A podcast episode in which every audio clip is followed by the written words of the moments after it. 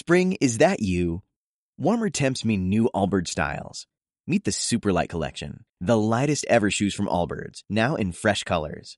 They've designed must have travel styles for when you need to jet. The lighter than air feel and barely there fit make these shoes some of the most packable styles ever. That means more comfort and less baggage. Take the Superlight Tree Runner on your next adventure. Its cushy, lightweight foam midsole supports every step, and the extra outsole traction gives you the grip to just go for it. The eucalyptus fiber upper adds next level breathability to keep you going all day. Plus, the Superlight Tree Runner is comfortable and ready to go right out of the box. So, what can you do in a Superlight shoe? What can't you do is the better question. And because they're super packable, the real question is where are you taking them? Experience how Allbirds redefines comfort. Visit allbirds.com and use code SUPER24 for a free pair of socks with a purchase of $48 or more. That's A L L B I R D S.com, code SUPER24.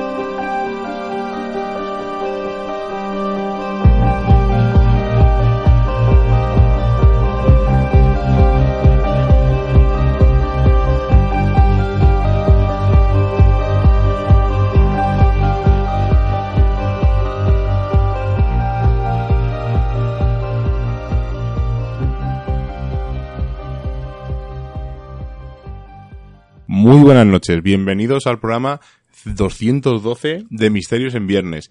Os lo dijimos la semana pasada, ahora mismo son las, las 11 y algo, porque no estamos en directo. Estaremos saliendo de una ruta misteriosa que hemos hecho en Granada, que hemos tenido que reservar con el tiempo, porque si no, no habría plazas o no se hacía esta ruta, que es un tema del que hablaremos en un futuro, de rutas misteriosas y el posible o no posible negocio que hay en ello.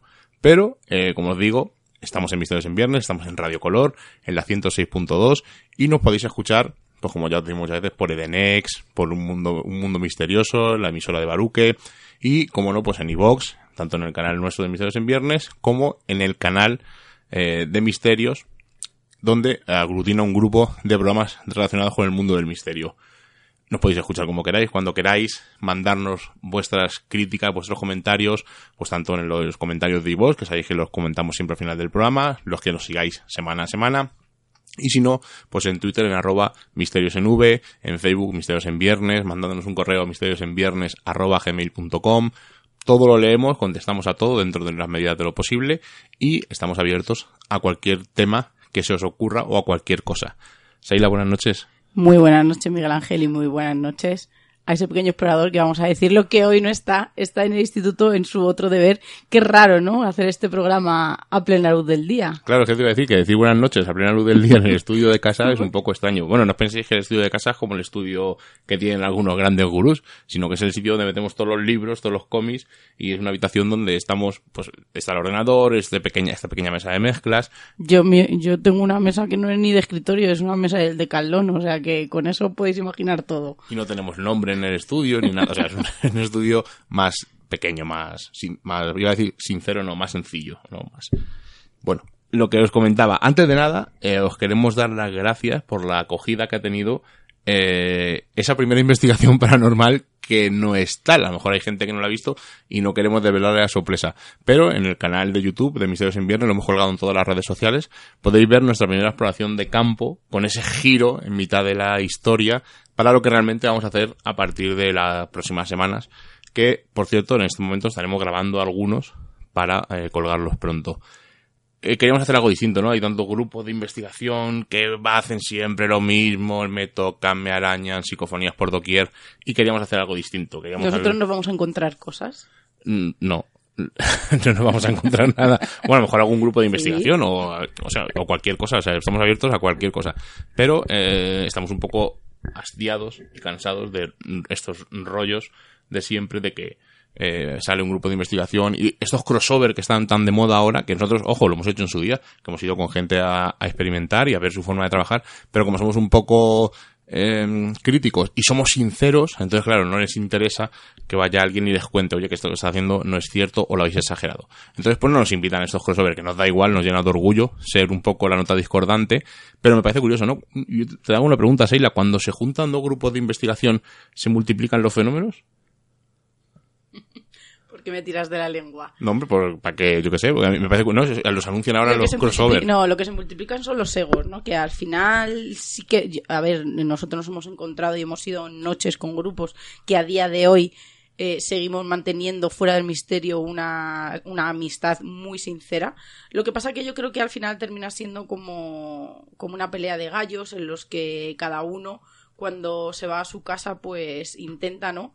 Eh, recoger o recopilar eh, el número más elevado de supuestos fenómenos paranormales. Por eso, en el fondo, quizá, siempre lo decimos, ¿no? Si alguien hace una investigación a fondo, que nosotros nunca la hemos hecho, eh, tienes que tener muy controlado el, el sitio, los sujetos, eh, el entorno y yo creo que cuanta más gente, pues al final ese, esos resultados están contaminados y no se ven para nada. Mira, vamos a contar una cosa. Yo creo que la contamos hace muchos años, pero no está de mal refrescar a veces estas cosas, ¿no? Estas curiosidades. Eh, antiguamente emitíamos en una emisora de radio que se llamaba la noche LNDA Radio, ¿te acuerdas? Y María de Barreiro, que era una de las directoras, eh, una de las que manejaban la cadena, que por cierto la podéis escuchar en, en otros mundos con Javier Belmar, eh, organizó una quedada de grupos de investigación, grupos de misterio, y nosotros en un principio dijimos que no podíamos ir porque trabajábamos y tal, que si cuando saliéramos estaban en algún sitio y nos podíamos acercar, que contaran con nosotros. Eh, se invitó a muchos grupos de investigación y al final ninguno accedió a ir. Creo que a hubo un choque de, un poco hubo de un miedo, choque de sí. ego, un choque de, y hay No, grupos muy de conocidos. miedo. Hubo- había muchos grupos muy conocidos que siguen aún hoy en día haciendo vídeos de investigación paranormal. Pero no voy a decir quiénes son. Ellos sabrán quiénes son y saben que les ¿Sabes estoy lo que ocurre, Miguel? Que cuando... Y no, y no uno- porque fuéramos no. nosotros, ojo, que no, nosotros no, no, no, no, si nosotros nos apuntamos porque al final es verdad que estaban solos y, y bueno, pues decidimos Y nos dio ir a tanta cosa, joder, sí. que vinieran desde Galicia, Tomás León, vino desde claro. Valencia, eh, Ricardo vino desde aquí. O sea, había gente que se desplazaba desde varios puntos de, de la península y nadie accedió a ir con ellos al final.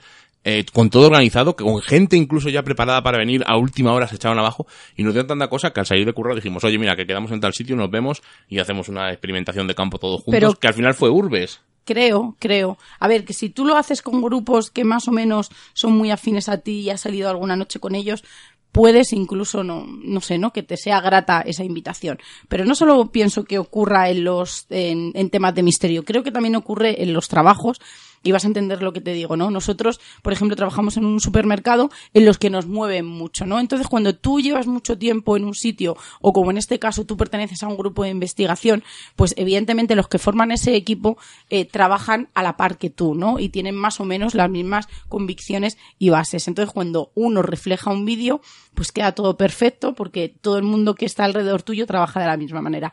Pero, ¿qué ocurre cuando en este caso te cambian de tienda o en este caso se unen otros grupos de investigación en los que tú nunca has trabajado?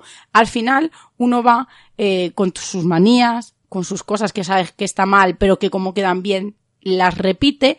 Entonces, al juntarse, en este caso, grupos de investigación ajenos en los que sabes eh, que esa gente es mucho más seria trabajando o al revés, al final eh, esos miedos tuyos del no estar haciendo ese trabajo bien afloran y al final tú siempre dices una palabra, ¿no? El- esta persona brilla en esta tienda, por ejemplo, ¿no? Porque no hay nadie más que brille en ese, en ese entorno. Pero si le cambian a otra, a otra tienda, o en este caso se añaden otras maneras de trabajar, pues se queda pequeñito. Pues yo creo que ese es el miedo eh, cuando se hacen reuniones en los que se juntan grupos de investigación que nunca se ha trabajado con ellos. Bueno, y con esto ya, pues dejamos el tema de investigaciones, dejamos el tema de YouTube, os invitamos a ver eh, esta primera investigación paranormal que hemos realizado, que está en el canal de YouTube de Exploradores del Misterio, y vamos a hablar de otro tipo de misiones, ¿no? No en vídeo, pero sí en misiones un poco extrañas. Evidentemente las emisoras son muy importantes. Eh, nosotros no estaríamos aquí o no nos estaríais escuchando si no lo hiciéramos a través de una emisora. Pues eh, para todos es un tipo de ocio, de información. Pero ¿qué ocurre? Cuando, cuando hay esas emisoras con mensajes extraños, y es que hay que decir que las emisoras en muchos de los países se utilizan como armas. Y me voy a explicar.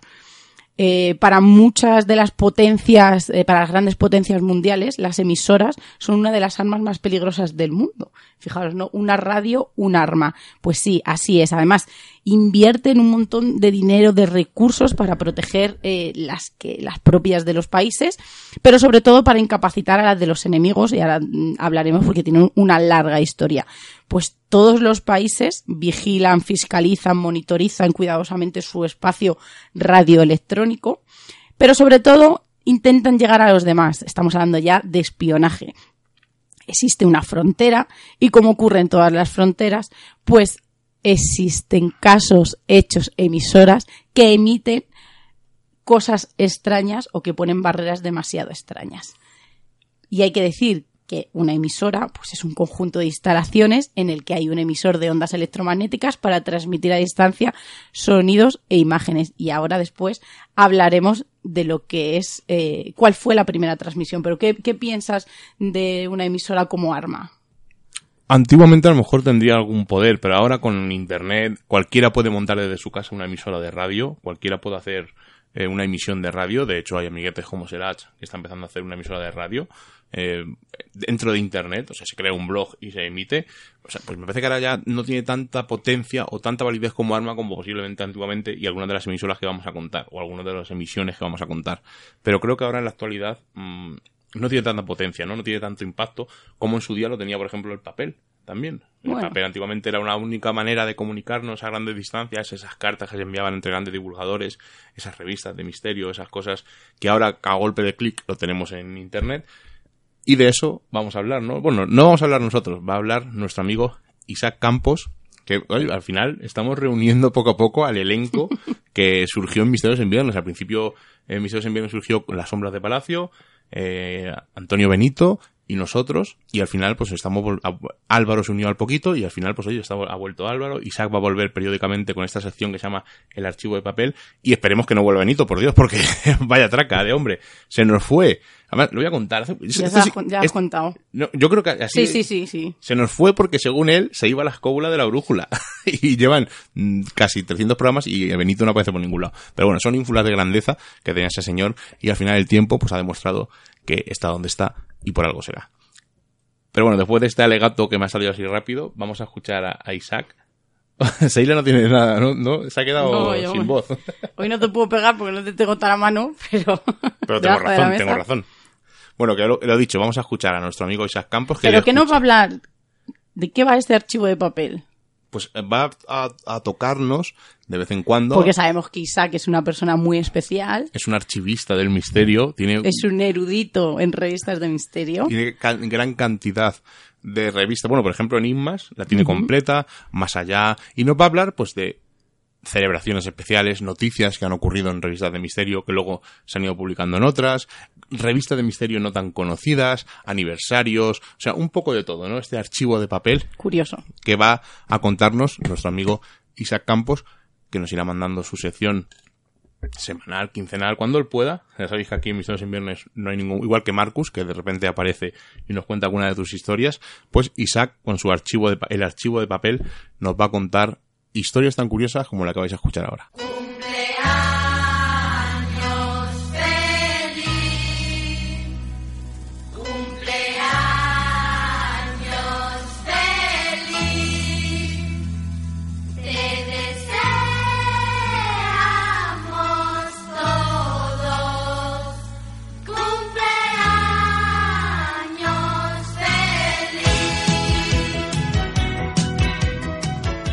Mejor que comenzar una nueva sección que con una fiesta de cumpleaños en este caso. Hace 30 salía al mercado el primer número de Más Allá.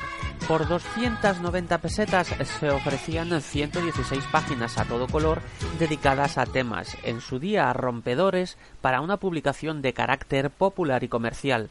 Aquel marzo de 1989, el doctor Fernando Jiménez del Oso se lanzaba al mundo de las revistas después de triunfar en televisión española descubriendo a la audiencia de nuestro país lugares que nadie imaginaba y divulgando extraños sucesos que asombraron a la sociedad de la época. Del Oso dirigió con éxito bibliotecas de libros dedicadas a profundizar en los enigmas, así como colecciones de fascículos. Llegaba el turno de probar con un mensual, Así nacía Más Allá, que durante muchos años se caracterizó por sus portadas recuadradas en negro como elemento diferenciador.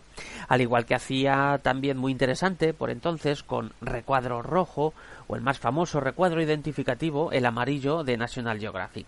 Además, superaba los 30 centímetros de alto, un formato no muy usual. Tengo ese ejemplar en mis manos ahora mismo. Un hombre se asoma abriendo una puerta al espacio infinito. Un fotomontaje que representaba muy bien el espíritu de la revista. Era una publicación para adentrarse más allá de lo establecido por la ciencia. Su editorial, sin firma, se presentaba así. Soplan vientos de cambio y los hombres, cual árboles, son removidos hasta las raíces. Siempre ha sido así son los vientos del progreso que, al mismo tiempo que mueven, son ellos también movidos por el hombre. Causa y efecto a la vez, el cambio es la eterna esencia que convierte la piedra en hombre y al hombre en Dios. Y terminaba el cambio hacia un nuevo horizonte ya está en nosotros, en las mentes y en los corazones, y muy pronto será una realidad en nuestras manos. Preparémonos para ver cómo el nuevo paradigma comienza a materializarse, ofreciéndonos símbolos identificativos con un nuevo yo, como esta revista traída por los nuevos vientos.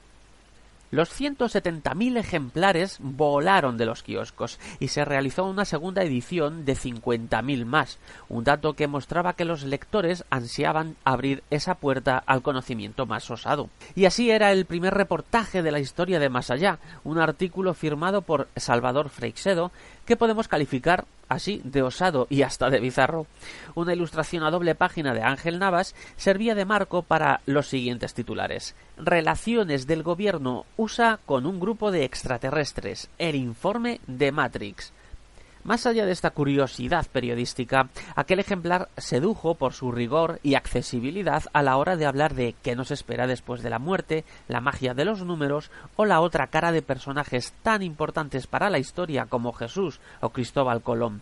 Y entre estos temas, anuncios de Segur, del nuevo Citroën AX Diesel, del Fiat Tipo o del Whisky Dick, era solo el principio de muchas sorpresas con el sello de Más Allá. Ya el segundo número volvía a dejar abiertos a los lectores. La revista regaló una casete, que también tengo, dedicada a las psicofonías, pero más que el tema, lo que impactó fue la inclusión de varias parafonías del que fuera uno de los alcaldes más queridos de Madrid, nada menos que la voz de Enrique Tierno Galván transmitiendo varios mensajes a través de un medium. Pronto comenzaron a realizarse coleccionables muy interesantes y hasta profundos, encartados en la revista. Uno de ellos conformó la obra Más allá de los ovnis, un trabajo admirado que recogía la enorme repercusión que tuvo el monográfico OVNIS, un especial que hoy es una joya difícil de encontrar y si se logra suele venderse a un precio acorde a la magnitud, al valor de esa obra. Esta revista también eh, supo sacar partido a la fiebre Expediente X. En 1996, en el número 91, lanzaba las tapas y la primera entrega de Los verdaderos Expedientes X, un coleccionable de los de antes para encuadernar, como digo yo. En enero de 1999, Javier Sierra asumió la dirección de la revista, que disfrutaba de algo muy útil para sus coleccionistas. Estaba encuadernada a lomo, algo que la diferenciaba de sus competidoras Año Cero y Enigmas. El premio Planeta de 2017 se dirigía a aquel momento, eh, aquel 1999, a los lectores prometiendo buscar fuera pistas que nos permitan bucear dentro, en el interior suyo y mío. Fueron siete años de dirección que tras su marcha se recordarán muy en positivo, porque a partir de entonces empezarían graves problemas. La gestión de la editorial MC daría para una novela. Esta empresa comenzó a adquirir los derechos de edición de un sinfín de cabeceras, eh, antes en manos de otras editoriales, Pero fíjense, se les olvidaba el detalle de pagar a la mayoría de directores y periodistas. Algunos tuvieron que tirar hasta de abogados. En verano de 2016, la escritora y periodista Elena R. Olmo se hacía cargo de la revista junto a su equipo de Magmakers realizaron, y ya era hora, un lavado de cara al mensual, hasta entonces pues uno de los menos atractivos en diseño y maquetación. Una experiencia que lamentaría la autora de CS y Momias. Después de seis números, Elena dejó la revista y, algo insólito en el mundo de las revistas, se volvió al diseño feo y anticuado de la anterior etapa. La editorial MC desaparecía de malas maneras y María Llorente se puso al timón de la actual más allá, que ahora sí se está desempolvando una dura y casi sonrojante etapa en la que hasta las imágenes eh, eran escaneadas e incluso no correspondían con los casos de los que se hablaba. Pero como he dicho, hay futuro. Ahora la revista está de nuevo ofreciendo cada mes trabajos que sí están a la altura les queda por hacer, pero lo están haciendo más que bien. En el número especial aniversario, el investigador Moisés Garrido ha seleccionado 30 enigmas fundamentales para entender las claves periodísticas de la revista durante estas tres décadas. Moisés es un buen amigo y con gran amabilidad me ha dado permiso para leer algunas líneas de la introducción a ese dossier que ha realizado. Más allá ha asistido a muchos cambios desde su nacimiento, como la irrupción de Internet, y también a momentos bastante críticos a nivel social, político y económico. Recordemos que la revista apareció en los kioscos pocos meses antes de caer el muro de Berlín.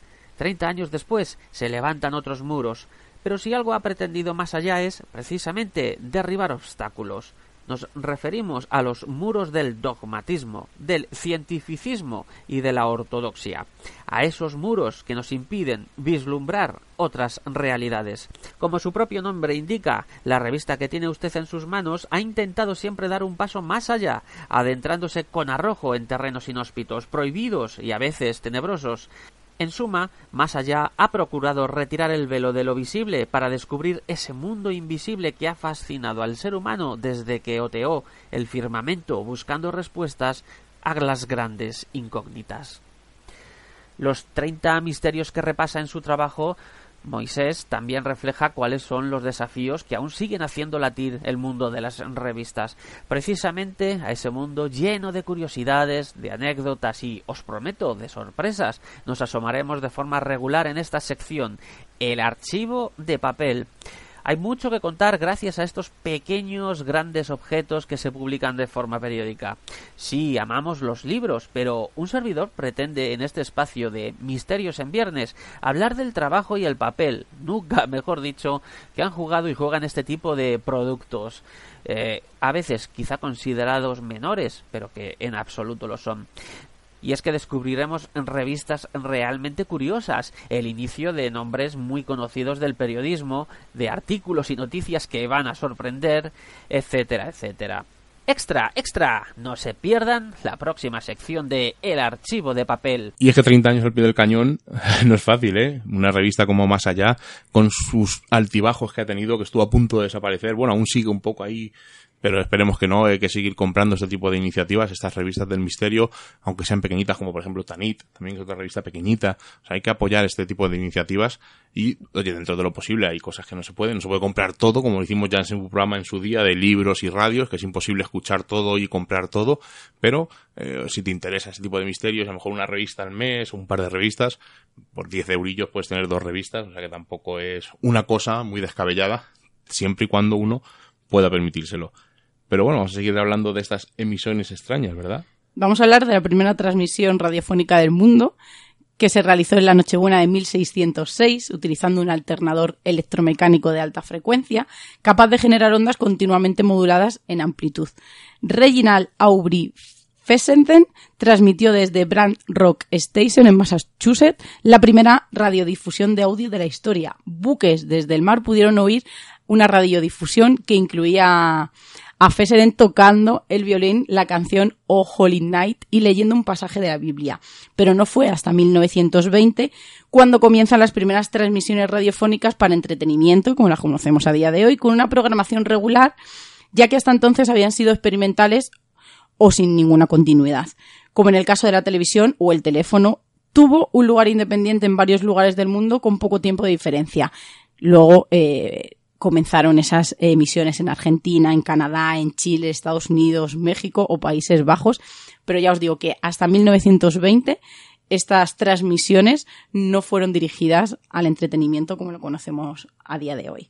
Bueno, y la primera emisora que vamos a contar una emisión extraña. ¿Y por qué son emisiones extrañas? Pues porque no conocen fronteras, porque permiten la comunicación con agentes en cualquier parte del mundo. Solo necesitan un receptor y una clave para eh, perdón, descifrar lo que se está escuchando. Se supone que los agentes receptores utilizarían las que se llaman libretas de un solo uso, que les permiten descifrar un código indescifrable para escuchas indiscretas. Eso, déjame, eso te lo, voy a explicar luego con una emisora que se llama Rapsodia Sueca. Perfecto. Y vamos a explicar un poco de qué va. Pero antes vamos a hablar un poco casi de la emisión por excelencia, ¿no? Ahora, y Seila nos hablará de una cosa un poco extraña, eh, voy a hacer un poco de adelanto, que se llama la redada de Arcos, que nos contarás ahora lo que es, que ocurrió en Londres. Pero antes hay que hablar, como no, yo creo que por la emisora extraña por excelencia, ¿no? Esa UVB76. El zumbador. El zumbador, eh, que es una emisión extraña desde hace más de 35 años, las 24 horas del día, y eh, emite un extraño zumbido. El origen es en una zona pantanosa en Rusia, dicen que no está muy lejos de San Petersburgo, y detrás de una oxidada reja de hierro hay una colección de torres de radio, edificios abandonados y líneas eléctricas rodeada por una muralla de piedra. Es un misterio que se remonta, pues ya estamos diciendo, desde hace muchísimos años a la época de la Guerra Fría.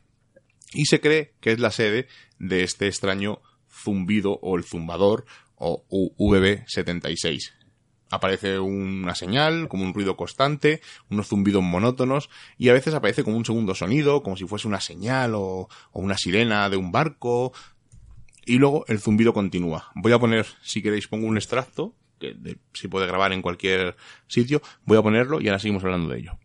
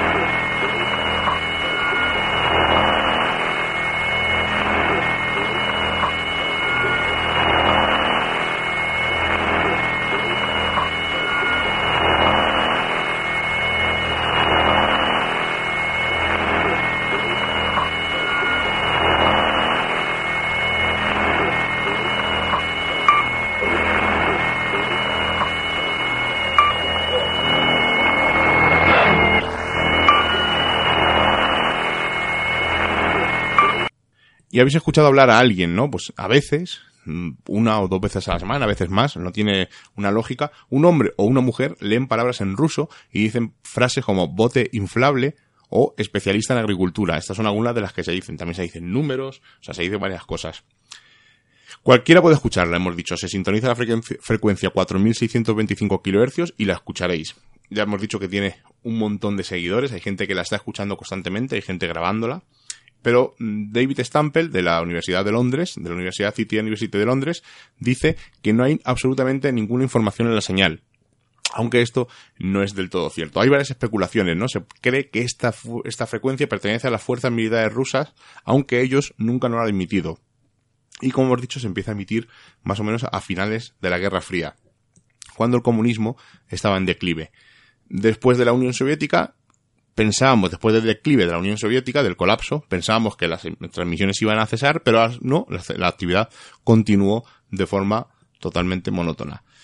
Dicen, hay muchas teorías, ¿no? Y una dice que esta señal es, si se, si se, se cortara esta señal, sería que Rusia ha recibido un ataque nuclear y en ese caso desencadenaría una represalia. No es una idea tan loca como suena. Eh, como hemos dicho, fue este sistema fue usado por primera vez en la, edad, en la era soviética, tomando la forma de un sistema informático que escaneaba las ondas de radio en busca de señales de vida o lluvia atómica.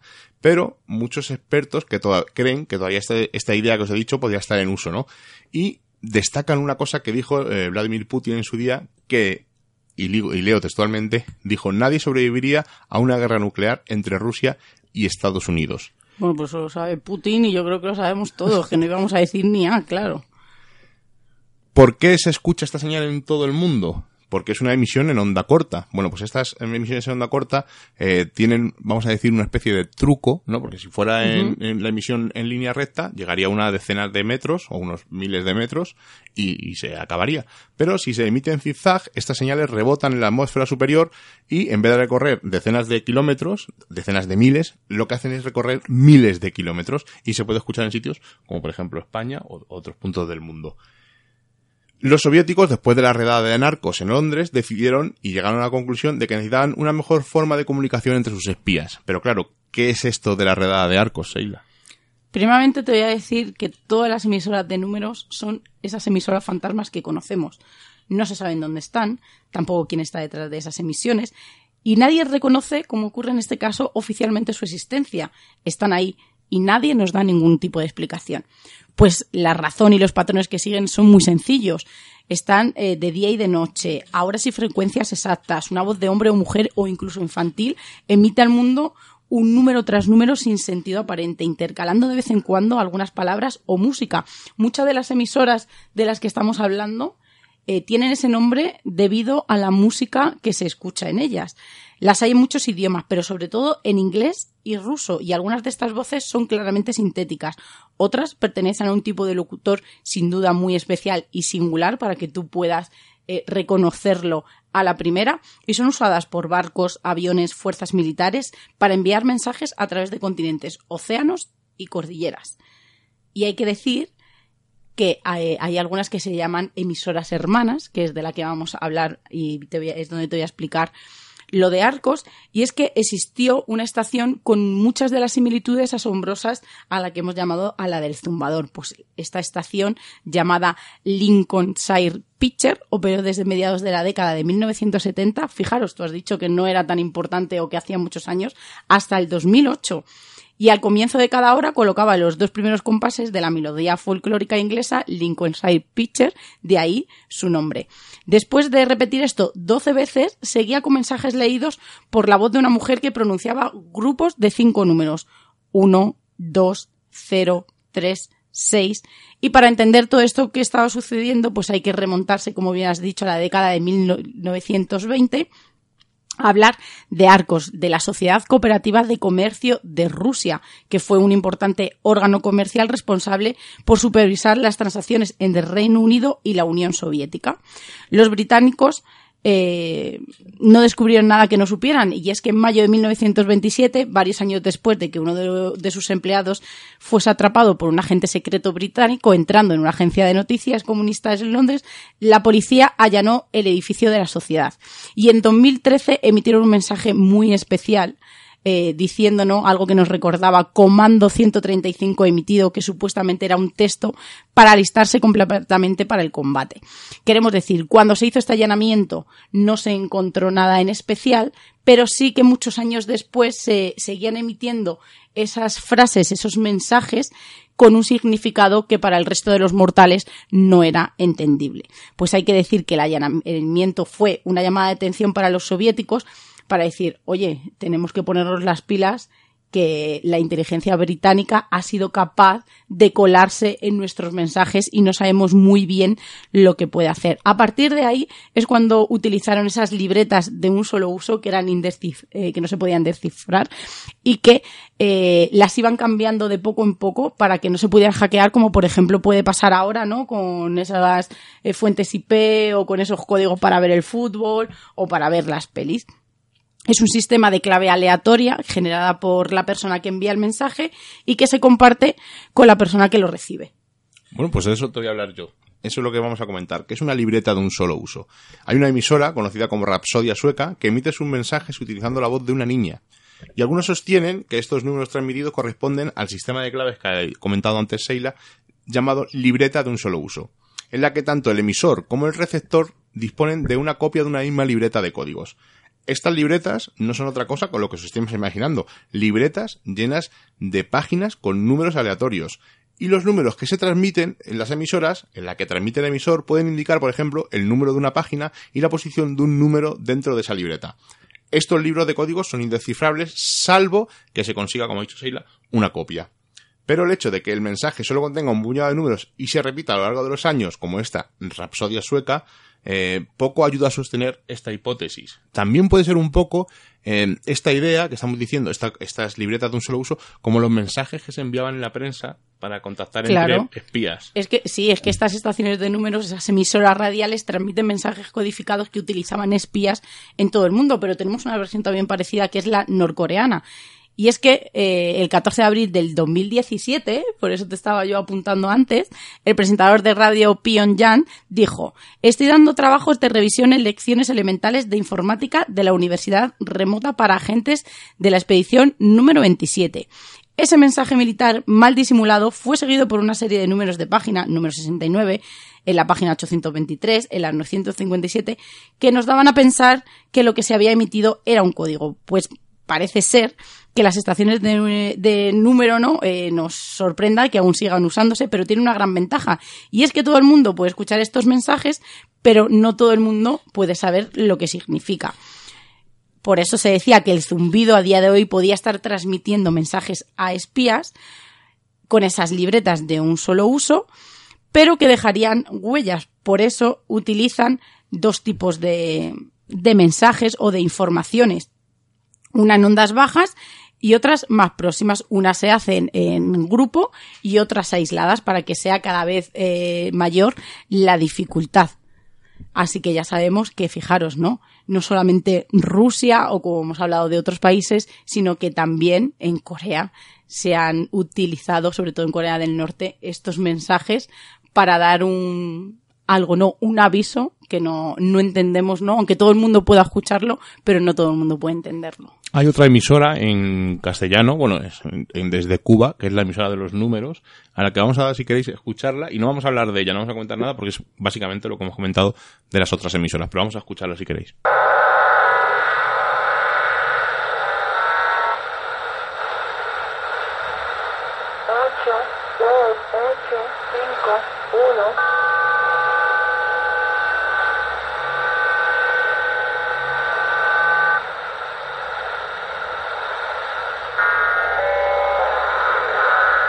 Bueno, pues ya estamos viendo, lo hemos escuchado. Es básicamente volver a comentar lo mismo. Pueden ser mensajes de espías, mensajes de una libreta única, etcétera.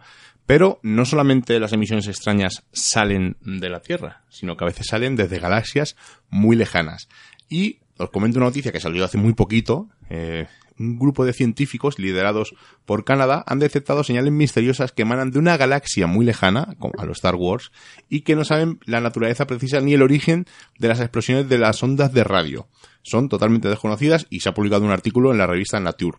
Los astrónomos han anunciado que han detectado más de una docena de llamadas ráfagas rápidas de radio que son, en sus siglas en inglés son FRB, y que son cortos impulsos de onda de radio con mucha energía, pero que duran muy pocas milésimas de segundo. Pero claro, son emisiones de radio, que es lo extraño, ¿no? Desde que se veló su existencia en 2007, esto intriga a los astrofísicos. El fenómeno parece tener su origen lejos de la Vía Láctea y emite en milisegundos, atención porque esto es muy fuerte, tanta energía como el Sol en 10.000 años. O sea, es una auténtica pasada. Pero la naturaleza de esta fuente pues como vemos, sigue siendo totalmente desconocida. Eh, las primeras eh, ráfagas rápidas de radio fueron detectadas como fenómenos puntuales y hasta hoy se han detectado nada más que unas alrededor de unas 60. La mayoría de las teorías de su origen pues evocan sucesos cataclísmicos que se saldaron con la explosión de su punto original, como puede ser la explosión de una estrella, eh, que crea una supernova o incluso la fusión de dos estrellas de neutrones. Pero en 2012 se detectó una sucesión de ondas rápidas de radio cuyo origen era el mismo a través de un potente radiotelescopio en Puerto Rico, en Arecibo. Y no saben exactamente qué es. Eh, otros astrónomos han anunciado hace poco eh, una segunda serie de, estas ondas de radio. Estos afirman que se origina uno, más o menos a unos 1.500 millones de años luz de la Tierra y quizá provienen de un cúmulo denso, como hemos comentado, restos de una supernova o de un punto cercano a un agujero negro en una galaxia. Esto lo comenta el científico Cherry Nong de la Universidad de Toronto en Canadá. Como veis, no solamente emisiones extrañas salen de aquí, de la Tierra, sino que salen desde millones de años luz. Pero también hay una serie de balizas con letras, ¿verdad, Seila? Pues sí, las balizas con letras son estaciones de radio que emiten constantemente una letra en código Morse. Siempre es la misma una y otra vez. Aparentemente no hacen nada más, o al menos no hacen que la comunidad eh, amateur, incluso profesional, haya logrado entender.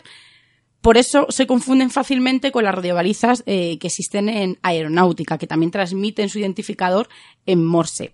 Pues aquí es donde nacen, evidentemente, las especulaciones, esas casi casi conspiraciones y que son muy variadas porque nadie eh, parece entender lo que su verdadera función o su verdadero objetivo y es que muchas de ellas han sido trazadas a bases navales de la flota antes soviética y ahora rusa y unos creen que constituyen marcadores de propagación para saber que las frecuencias responden mejor en un momento determinado.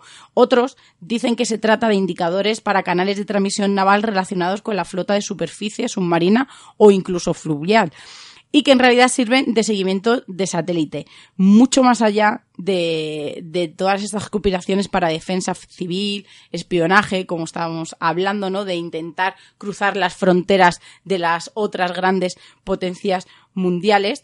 Pero sí que es verdad que hay, mm, eh, incluso fijaros, ¿no? Hay 12 balizas de letras y todas ellas están ubicadas en el territorio de la antigua Unión soviética y la mayor parte en Rusia, algo que llama especialmente la atención. Estamos hablando eh, durante casi todo el programa que todas esas emisoras eh, han sido iniciadas en, la, antigua Unión Soviética ¿no? y en Rusia. Pues hay que decir que se agrupan en dos categorías, las agrupadas y las solitarias. Como antes lo dijimos, las solitarias reciben su nombre por hacerlo en frecuencias propias y, a veces cambian la letra ¿no? que van diciendo pero sí que es verdad que se interrumpe, que es algo muy curioso, la emisión para transmitir una rápida secuencia en código Morse. Está todo el rato diciendo la misma letra y de repente se corta la emisión y se emite un mensaje eh, en este código. Supuestamente están comunicando al mundo de día y de noche y es la única letra, ¿no? En este caso la P, la que se repite eh, constantemente, pero sí que todo el mundo está atento a ver cuando se para esa emisión y qué es lo que dice ese código Morse. Se puede interpretar, como hemos dicho, ¿no? como una simple función naval, se puede interpretar como mensajes para aquellos espías o para una intrusión en una gran potencia. Ahora nos contarás, eh, porque también existen mensajes personales, ¿no? Emitidos por radio en, en, estas emisiones y puede ser curioso. Pero os voy a contar una historia que yo la escuché siendo pequeño y se lo escuché a un amigo de mi primo y yo pensaba que nos estaba vacilando. A ver, éramos pequeños y digo, vale, esto nos está vacilando. Pero no, tiene una base real. Y es curioso, ¿no? Hay gente que de repente, eh, voy a decir ahora el por qué, empieza a escuchar voces en su cabeza, ¿no? Y antiguamente, sobre todo antiguamente, ahora ya es más difícil, ¿no? Pues, pero ahora voy a explicar el por qué. Y yo tengo un amiguete, vamos, mi primo tenía un amiguete que nos dijo que a él le pasaba esto, que le había ido al dentista, le habían empastado una muela y escuchaba la radio. Y nosotros pensamos que era un vacile, que era un cachondeo. Antes te hacían de plata, claro, de estaño. Claro, entonces esto es real. O sea, hay gente que ha ido al dentista y de repente ha empezado a escuchar emisoras de radio. Hoy en día es más difícil, ¿no? Ya lo he dicho, porque se cambian los metales para realizar empastes, pero si el dentista sigue usando este tipo de, metales, puede ser que te vuelva loco sin quererlo o que al menos te haga creer que te está pasando algo extraño o algo paranormal. Bueno, pues este hecho se descubrió en la Segunda Guerra Mundial cuando un británico, tras acudir a su dentista, lograba detectar la señal emitida por los submarinos alemanes sin saber cómo. Tras investigar el asunto, halló la respuesta. Era el, un empaste que le habían realizado, que suena a, película de ciencia ficción. Pues no, es real. La señal AM, la frecuencia eh, modulada en amplitud, se caracteriza por llevar la información desde su amplitud, o sea, de modo que con este circuito y gracias al diodo logramos quedarnos con la amplitud de la señal. O sea, dicho de otra manera más sencillo, emite, ocupa todo el ancho de banda y cuando llega el diodo elige esa señal. Y es por lo tanto la información que estamos escuchando. Entonces, este paralelismo con una boca humana aparece cuando nuestro dentista nos empasta una muela con metal, de modo que el empaste del diente crea un efecto semiconductor que hace la función de diodo, convirtiendo nuestra boca en un receptor de AM pasivo sin necesidad de alimentación eléctrica. Y algunos diréis, sí, bueno, pero ¿cómo va, tiene que ver un empaste eh, con que oigan la radio? ¿A cuántas personas de los que nos estáis escuchando, cuando le ha dolido una muela, no le duele el oído? Está Conectado, claro. conectado. Entonces, todo esto, como estaba diciendo, está conectado con el nervio auditivo que permite que se filtren ciertas frecuencias de radio hasta el cerebro, haciendo que escuchemos una determinada emisora de radio que está emitiendo en AM. Por lo tanto, si vais al dentista y empezáis a escuchar voces, no estáis locos, no estáis poseídos. Puede ser que vuestro dentista use metales que se utilizaban antiguamente y haya hecho una especie de, como hemos dicho, receptor de radio pasivo. Ya os digo que esto fue una anécdota que me contaron de pequeño, no me la creía y mira, eh, preparándonos para este programa, lo que hemos descubierto. Pero bueno, esto es un mensaje curioso, pero también hay mensajes curiosos y personales, como hemos dicho, de emisiones de radio. Sí, entrarían también esos mensajes cifrados que has dicho antes en, en periódicos. Además, yo creo que, que durante todo el programa me estoy imaginando esas pelis, tantas pelis de espías que hemos visto y no me parece que siga, o sea, que sea una cosa para haberla desechado, porque con todos los sistemas de rastreos tecnológicos en ordenadores que existen, yo creo que un mensaje en una emisora eh, a una hora en la que los oyentes no tenga el número de audiencia muy elevado o como bien decimos, no, algo en un periódico, yo creo que seguiría funcionando antes, ahora y en el futuro. Pero vamos a hablar de esos mensajes personales de los que hemos hablado. Bueno, pero una cosa que has dicho, has dicho en emisiones a lo mejor eh, que lo escucha poca gente y tal, pero en emisiones que se escucha mucha gente, si tú quieres mandar un mensaje a alguien, Puedes perfectamente. puedes hacerlo perfectamente, meterlo en la conversación. porque son mensajes pactados, como es lo que Exacto. vamos a hablar ahora mismo. Pues vamos a hablar eh, de la tía Henrietta ha llegado con bien a York, que yo creo que parece una canción de Mecano, total. Yo creía que era una canción de Chimo Bayo, ¿eh? cuando lo leí, digo que ha puesto Seila. No, ahora vais a entender Lo mismo. Chimo Bayo hacía un mensaje también ahí cifrado. No te metas con Chimo Bayo. Pues durante la Segunda Guerra Mundial llamaron mucha la atención eh, unas largas series de mensajes personales, transmitidos incluso por la BBC de Londres o Radio Moscú, solo eh, por citar estas que son las más conocidas, pero había en muchas más emisoras. Estas emisiones pues disimulaban mensajes de servicio público y contenían información cifrada para los espías, no solo espías, resistentes, guerrilleros, situados en la Europa ocupada por los nazis. Su formato era sencillo, cuanto más sencillo mejor, y de apariencia inocente. Podía ser, como hemos dicho, ¿no? Eh, la tía Henrietta ha llegado con bien a York. No hace falta mucha imaginación para comprender lo que es- está constituyendo, porque la persona, ese destinatario secreto, ya sabe que es esa frase, es algo pactado y sobre todo el significado que tienen aquellas letras. Además, es algo muy eficaz porque no hace falta que ese mensaje o la contestación sea de vuelta. Es unidireccional. No se espera respuesta. Se sabe que el que la ha escuchado eh, tiene claro el objetivo, las instrucciones o los datos y como decimos, ¿no? Estaba incluida muchas veces pues en felicitaciones de cumpleaños, en noticias de fiestas nacionales, en, en escenas, ¿no? Informaciones pues de cotidianas pues la utilidad más importante de este tipo de mensajes era que este canal no podía ser penetrado, no se podían cometer errores y que eran eh, completamente eh, anónimos y no se podían descifrar. Para ello usaban cifrados arbitrarios, como hemos dicho, ¿no? Esas frases convenidas o llamadas las libretas de un solo uso que hemos estado hablando durante todo el programa que se corresponden mucho mejor a las estaciones de números. Cuando se emplean correctamente estas libretas no se pueden romper, como has dicho, esos algoritmos son mm, recios, ¿no? No hay quien, quien entre en ellos, pero fijaros, ¿no? Algo tan sencillo como un mensaje con una frase que no tiene nada coherente podría darse una instrucción, el paso a un asesinato, a una orden, incluso el traspaso de datos. Y no es tan difícil solamente, estamos eh, diciendo estas libretas, ¿no? Que parece que tienes que tener dos libretas, ¿no? Esos espías. No es, no- es más fácil de lo que parece, incluso con libros. Yo he visto películas y he visto eh, noticias que incluso con libros, por ejemplo, pongamos cualquier ejemplo, eh, el libro que estoy viendo ahora mismo, Fuego y Sangre de George R. R. Martin, pues tú dirías, eh, por ejemplo, la página que fuera, la línea, y dirías uno, dos, y eso se utiliza para poner la palabra, la letra que hay en esa línea, la uno, eh, luego pondrías una letra que tú te interesa, luego dirías el número 3, pues las tres siguientes letras de ese las pondrías y no interesan, tendrías que ir tachando hasta formar la palabra. son formas de mensajes de espías que eh, no hace falta esas libretas de un solo uso, sino incluso con cualquier libro de cualquier librería valdría. Mientras que el emisor y el receptor tengan ese pacto para hacerlo, valdría. Y el que está oyendo no tiene ni idea de lo que está sucediendo. Y lo curioso es que es muy fácil, ¿no? Porque tú no tienes que mandar que el mensaje ha llegado correctamente. Claro, como se se, da repite, y ya se da y se supone por hecho que el que, el- como está pactado de que lo tienes que escuchar, Claro, el que lo o que se escuchar, decía perfectamente a la hora correcta, ¿sabes? Exacta en la que se iba a emitir, entonces el mensaje ya estaba dado y recibido, por supuesto. Seguimos, bueno, acabamos ya con las emisoras. Vamos a escuchar a nuestro amigo Álvaro Anula, que nos ha mandado su sección y nos va a hablar de una cosa bastante curiosa. El primer sitio que exploró creo que fue con ocho años. En el cerro de la Atalaya, a las afueras de Ciudad Real, reina la tranquilidad. Es el lugar elegido para salir de acampada, pasar un día en familia o hacer deporte. Sin embargo, no hace mucho tiempo, el cerro estaba coronado por un tétrico edificio en ruinas que causaba el pavor a quien pasaba por su lado. Era el sanatorio de la Atalaya.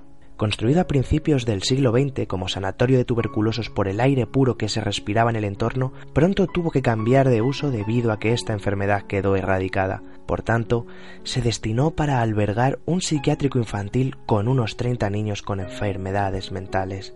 Debido a que eran pocos los niños que había, se decidió que el psiquiátrico de la Atalaya también diera cobijo a adultos con problemas mentales durante los años 80. Con el tiempo, el edificio fue quedando en desuso hasta quedar completamente abandonado. Es aquí cuando empieza el misterio del lugar.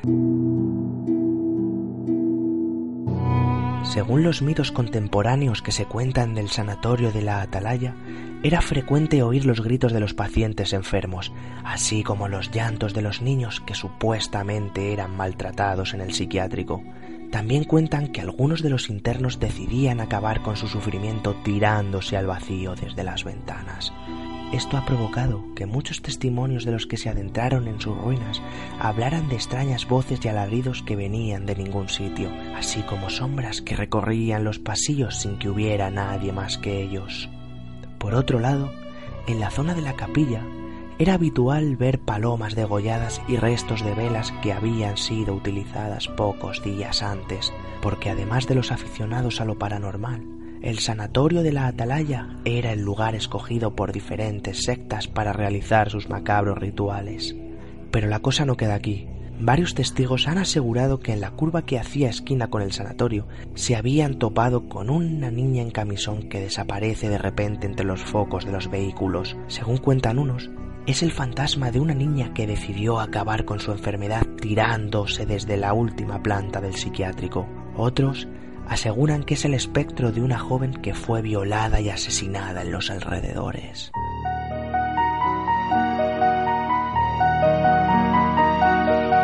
Las historias que se cuentan del sanatorio de la Atalaya no dejan de ser mitos contemporáneos difíciles de demostrar, pero un hecho luctuoso que ocurrió en sus alrededores sí fue recogido por los periódicos de la época.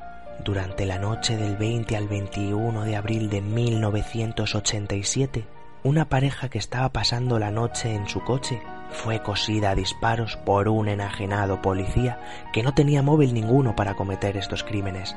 Después de asesinar a la pareja, el policía se pegó un tiro en la sien, acabando también con su propia vida. Hoy en día hay una placa que recuerda el siniestro suceso. Esto es lo único que queda del misterio que encierra este cerro, pues en 2007 comenzó a ser demolido el sanatorio de la Atalaya. Ya no queda nada de aquel tétrico edificio abandonado, solo las historias de voces y aparecidos que aún permanecen en la boca de muchos vecinos de Ciudad Real, que se atrevieron a entrar en los oscuros pasillos y habitaciones que tanto terror despertaban.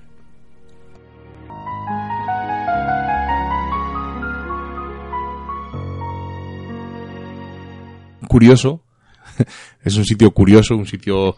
eh, y además, ¿no? Con esa edad, con esos ocho años, que todo impacta más, ¿no? Según vas pasando el tiempo, pues parece que vienes de vuelta de todo, pero cuando eres pequeñito y vas viendo las cosas por primera vez, te impactan. Vamos a terminar, como siempre, con los comentarios de iBots. Hoy de iBots, he dicho, Uy. madre mía, de iBox. Y pues nos despedimos porque ya sabéis que este es eh, un programa enlatado, va a ser un programa de casi la hora justa, más o menos. Y así nuestro amigo Jesús Ortega del Dragón Invisible no se nos queja No de que no le pisamos parte de su, de su programa. Así que empezamos con Blitzstein, que nos dice, aunque no comulgo con muchas cosas que se traen al programa, sois de lo mejor en misterio junto a días extraños. Seguid así y esquivad a magufos en plan Enrique de Vicente. Joder, eh, que nos comparen con días extraños es todo un honor, ¿no? Santiago Camacho, Porque Santiago Camacho, sí. comulgues o no con él, como bien ha dicho Blitzstein, que comulga con algunas cosas, es un profesional y oye, tiene un nivel y es un supuesto. referente.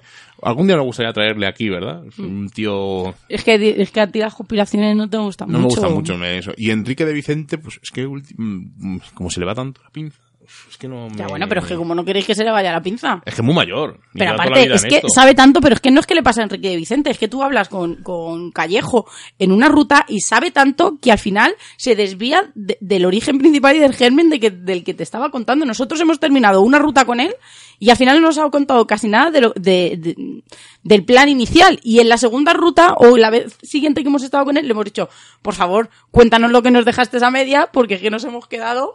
¿no? Ahí con, con la Claro, gana, pero pero, no es porque- no, no es porque se vaya la tanta pinza de mal, sino no, revés, no, es tanta, tanta sabiduría, sabiduría. tantas cosas en las que tienen que decir en tan poco tiempo que, que me parece, o sea, es que no es que se les vaya la olla, como tú estás diciendo, es que es algo normal. No, o sea, no se va a ver que no me entienda No. nadie mal, que no se va la olla de que esté loco, sino de que No, sabe tanto no, que al Sí, final sí. vas a ir hablando un tema, nos pasa a nosotros que empezamos a hablar de una cosa y al final Claro. con 20 y, y de lo que estabas hablando al principio nos tenemos que reorientar. Entonces, claro, son, son bibliotecas andantes. Por supuesto. Entonces, claro, es, es sabiduría andante, entonces es imposible eh, que te empiezan a contar cosas y al final van a ir vanando y te cuentan otras. No que se vaya la pinza de que estén locos ni nada. Vamos, en mi vida diría algo así. Mira, cuéntanos de Soy Nativo de, de Soy nativo 101, dice que estuvo en Isla Socorro y allí, vi- mantas amorfas y murmuran y allí no hay habitantes, solo destacamento militar. Saludo desde California a Los Ángeles en la ruta del Rey 101. Pues oye, es curioso, no- si hubiera sido y nos mandaras unas fotos, oye, nos encantaría publicarlas y verlas y es un tema curioso del que no tenemos eh, mucha documentación y vamos a investigar un poco, ¿no? A ver qué es eso de esas mantas amorfas. Rubén Paz Brown dice, buenos días cuadrilla, os llevo escuchando unos cuantos programas y deciros que hacéis un gran trabajo, que somos muchos los que estamos en la sombra y que nos encanta el modo en el que abordáis los temas. Sencillez y naturalidad, es lo que personalmente me enganchó. Seguir así y todo os irá rodado. Desearos un próspero futuro en vuestros proyectos. Un abrazo enorme a los tres. Es un lujo escucharos y si podría ser darle unos minutos al pequeño explorador porque se ve que apunta maneras. Claro que apunta y si no quiere porque a él le gusta estar en la sombra, pero el que le conocéis un poco mejor eh, le ocurre en las fotos, le ocurre cuando estamos en un grupo de gente, le ocurre cuando vamos a congresos, ¿no? Él siempre le gusta estar por detrás escuchando, que yo creo que es una manera muy sabia, ¿no? De, de enriquecerse y, y de, y de avanzar. Y no es el primero que nos lo pide, ¿eh? O sea, que hay más gente, o sea, que Rubén, cuando escuches esto, que veas que no solo nosotros te decimos que de vez en cuando te lances, sino que hay más gente que quiere que cuente tu punto de vista, porque es- es súper interesante que un chavalillo desde pequeño se ha ido empapando del misterio y tiene su punto de vista particular y su forma de entenderlo. O sea, que nosotros encantados y ya es lo que él quiera. Ahí le tenemos en- cuando viene al directo en el mando técnico, si no en las exploraciones en las fotos, y como dices, a es que no le gusta mucho salir. Jesús López Mingo dice que nos escucha y que mientras tanto me felicita. Pues muchísimas gracias, porque fue mi cumpleaños, justo acabamos el programa y fue mi cumpleaños. Ana María Contreras dice que qué pena no poder ir a Jaén, pero que lo conoce muy bien. Anónimo y tengo que pedirle perdón a Carmen Montares porque no es la hermana de Dolores. Pensábamos que era, que era otra Carmen, así que perdónanos. Pues de nuevo dice que le ha encantado el programa, muy interesante, la leyenda del acueducto y el personaje de la Marimanta, que le gustó mucho. Dice que mi abuela me hablaba de él, se usaba para alegar eh, curiosos por parte de quienes se dedicaban al extraperlo después de la guerra, como ocurría aquí en Cuenca. Pasarlo genial en vuestra escapada y felicidades, Miguel Ángel, disfrutar del fin de por esas tierras andaluzas que es una maravilla y un abrazo chicos. Pues sí, esperemos que nos lo pasemos genial, que conozcamos a un montón de gente que no la hemos visto en persona y que, y que vamos a explorar eh, muchos de los misterios y vamos a volver a otros que ya hemos visitado. Y Arpia nos dice, primero felicidades a Miguel Ángel, disfruta, disfruta de tus 20 años. Más 20, 20 más 20. Y dice que le pasa como un poco como a Ada, que hubo algún juego en el que ha sido incapaz de seguir jugando porque lo ha pasado muy mal. Y, a punto también estuve de parar de ver la maldición de Hill House y que por desgracia nunca fui a ningún escape room real y que en Coruña hay varias y sobre todo una de terror. Pues yo te animo a que lo hagas porque es una experiencia única pero sí que ha jugado virtualmente a ese juego y suele jugar eh, bastante pues a juegos ¿no? en los que le gusta pasarlo mal porque Arpía es así. Dice que ha preguntado a personas mayor gallegas por las marimantas y dijo que por ese nombre no se la conocían. Sobre todo se le conoce como, como, como, dij- como dijimos, más por, por la parte de Extremadura, que incluso allí ya tienen otros, como el espantajo, otros nombres, o por la parte de, Andalucía, pero que le dio otros nombres como Asuncordas, Bu, Brusas da Rúa, Pantasma, Pantabrusa, muy buen programa, saludos cuadrilla y un abrazo a los marimantos de Telegram. Pues hay que decir que las marimantas eh, nos ha llamado mucho la atención por esos nombres, pero sí que es verdad que ese folclore y esas historias existen, lo que pasa que en cada región y en cada ciudad eh, y sobre todo comunidad así se llaman de una manera diferente. Patricia Fernández nos dice, buenas noches, muchas gracias por escuchar el programa, un placer escucharos cada viernes. Decid muchas veces que es muy raro captar una psicofonía o una fotografía anómala. Cuando empezasteis, ¿esperabais obtener más resultados en vuestras exploraciones? ¿Habéis estado tentados en algún momento de abandonar al ver que no es fácil conseguirlo? Muchas gracias. Pues te contesto yo. Eh, sí esperábamos... Claro, No, y los obteníamos, porque para, al principio para todo el mundo todos son psicofonías. Claro, es que eh, hay que ser. Al principio pensábamos que esto era pues, como buscadores de fantasmas o como los canales de YouTube de esta gente que enseguida tienen aquí 18.000 psicofonías, pero con el tiempo te va volviendo un poco más exigente y ves que no es todo lo que brilla paranormal. Entonces, claro, al principio piensas que una gráfica en una psicofonía es. O sea, una gráfica en una psicofonía es una psicofonía y realmente no, es algo físico. Porque si, desde mi punto de vista, una psicofonía es una voz de una entidad o un fantasma o lo que sea, no tiene garganta, no tiene laringe, no podría dibujar gráfica. Entonces algo se escapa. Entonces me he vuelto muy exigente con los audios, me he vuelto muy exigente con los fenómenos, pero no porque no existan, al contrario, yo sí creo que existen, ¿no? Es una creencia que tengo. Pero es que no es todo lo que sale. Evidentemente, si quieres hacer un canal de YouTube de entretenimiento donde vas a un sitio abandonado y pasan cosas, ocurren extrañas, pues evidentemente hay 18.000 canales donde los puedes ver y puedes disfrutarlo. Pero no es, no es real, no es auténtico, no es, nosotros siempre que vamos, cuando íbamos con algún grupo que nos dejaban acompañarlos, esa noche nunca ocurría nada. Y cuando ocurría algo es justo cuando ya nos habíamos ido o antes de llegar nosotros. Entonces pues te hace pensar un poco. ¿Y abandonar? No, nunca hemos pensado en abandonar, No. lo pasamos bien. Y mucho menos por no conseguirlo, porque yo creo que te da la inco, ¿no? El día que siempre digo, ¿no? Siempre hay eh, ese detalle, ¿no? Que, que te hace pensar que, que sí que existe lo anómalo, ¿no? Entonces yo creo que abandonar, yo fíjate, si alguna vez he pensado, no, sé, no en abandonar, pero en alejarme un poco de, de quizá no hacer no del programa ni de explorar, sino de alejarme de personas, es porque me, nos han hecho daño. Claro, eso iba a decir yo ahora mismo. O sea, yo de, el- de dejar el- esto no. No, el defraudar, no. Porque a veces siempre digo, Miguel, ves, es que al final, entonces yo me lo tomo muy a personal, me hace mucho daño, luego estoy unos días fatal y no de abandonar, pero sí que muchas veces eh, me han dado ganas de, de alejarme y entiendo que los grandes del misterio hayan tenido temporadas y épocas en los que han estado alejados de este mundo, alejados de la gente, alejados de congresos, alejados de esas reuniones, ¿no? En los que solo se habla de misterio, pero no porque no crean en el fenómeno ni crean que no existe un más allá, como por ejemplo que quizá es lo que más buscamos, ¿no? Y ansiamos, sino por el daño que te hacen las personas reales, ¿no? Con ese egoísmo, con esas ansias de exprimirte y yo creo que abandonar no, pero sí que a veces el alejarte un poco de, del mundanal ruido, ruido, ¿no? Como decimos siempre. Y es una cosa que dice Sheila y es muy cierta. Hace poco nos han dado una puñalada trapera por la espalda y pues te jode. Hay gente que se acerca a ti, no sé con qué ámbito, ni con qué motivo, ni con qué misión, sino que, de que se les empieza a reconocer en el mundo del misterio cuando nosotros somos unos simples mindundis y estamos aquí haciendo un programa de radio porque nos lo pasamos bien y disfrutamos y nos vamos a explorar porque nos gusta y cogemos vacaciones para ir a explorar porque nos gusta y hacemos un canal de YouTube ahora porque nos gusta y nos ha dado por ahí, pero no entiendo esa gente que se acerca a nosotros o, o- o gente que En se acerca general, a, sí. a otras personas, no voy a ponerme yo el ejemplo, para conseguir un mérito, un, un mérito, o gente, por ejemplo, que pone, eh, cuelga un vídeo y etiqueta a 200 personas conocidas del mundo que del no misterio para... decir que tú hagas un proyecto con alguien y ya nunca más vuelvas a trabajar con él, ¿eh? que no, Claro, no me estoy refiriendo a eso, sino cuando vienen a exprimirte, que no entiendo muy bien el qué, O sea, lo misterioso, o sea, eh, Patricia, yo te digo que lo, el- el- si en algún momento hubiéramos pensado en abandonar, no es abandonar lo que hacemos, porque es una forma de vida a fin de cuentas, sino con quién lo hacemos. evidentemente. Porque hay veces que la gente se acerca a ti con, con méritos o con, parecen No buenas entiendo, personas no y realmente quieren otra cosa. Pero bueno, ese no es el tema. Eh, Carolina te habla a ti, Seila, directamente. Seila, a ver si nos sorprende la película a nosotros, pues a ver si que, a ver si es verdad. A mí la anterior no me gustó, la de Déjame salir me pareció un poco rollete. A ver, a mí la idea me pareció increíble, pero sí que es verdad que estaba muy mal ejecutada. O sea, todo el mundo, madre mía, qué maravilla, que No. no sé qué, y yo me parece un poco rollete. No, a mí también me pareció un poco rollete, ya te digo que la idea me pareció increíble, pero pensaba que iban a, a- no sé, a, O sea, a disolverse a- de Miguel, una manera diferente, un hater, no hacer una gusta. ampliación, no lo sé. No sé. A ver, esta de nosotros, a ver, el tema de los doppel- doppelganger está bien, es chulo, ¿no? De los dobles.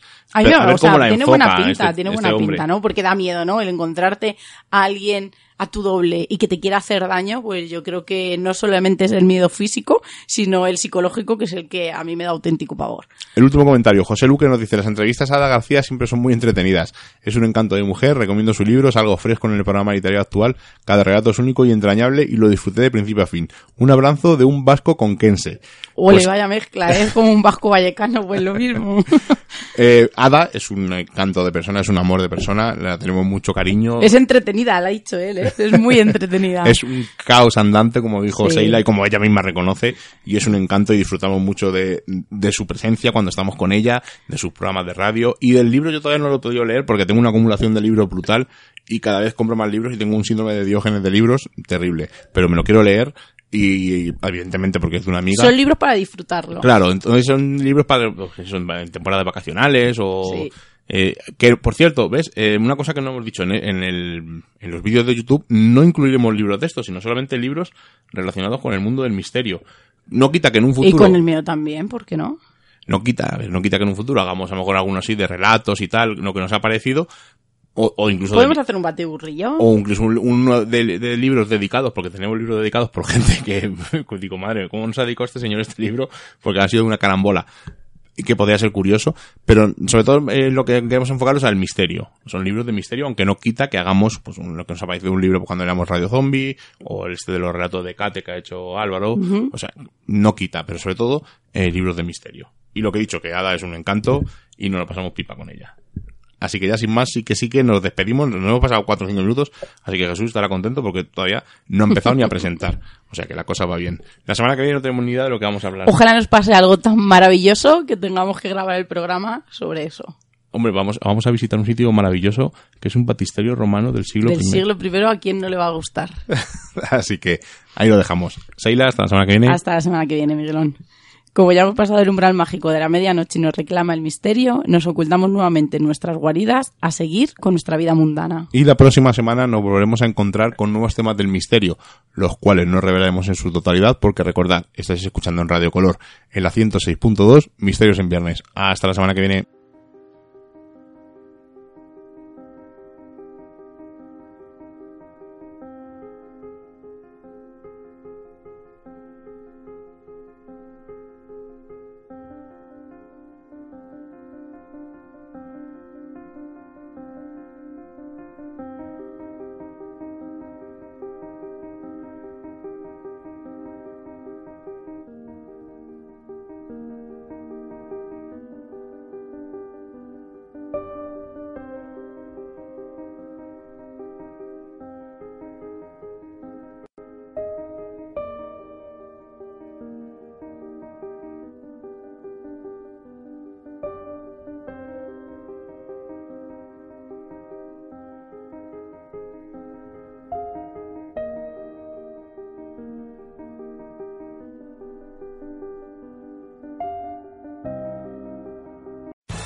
Amplify your career through training and development solutions specifically designed for federal government professionals. From courses to help you attain or retain certification, to individualized coaching services, to programs that hone your leadership skills and business acumen, Management Concepts optimizes your professional development. Online, in person, individually, or groups. It's training that's measurably better.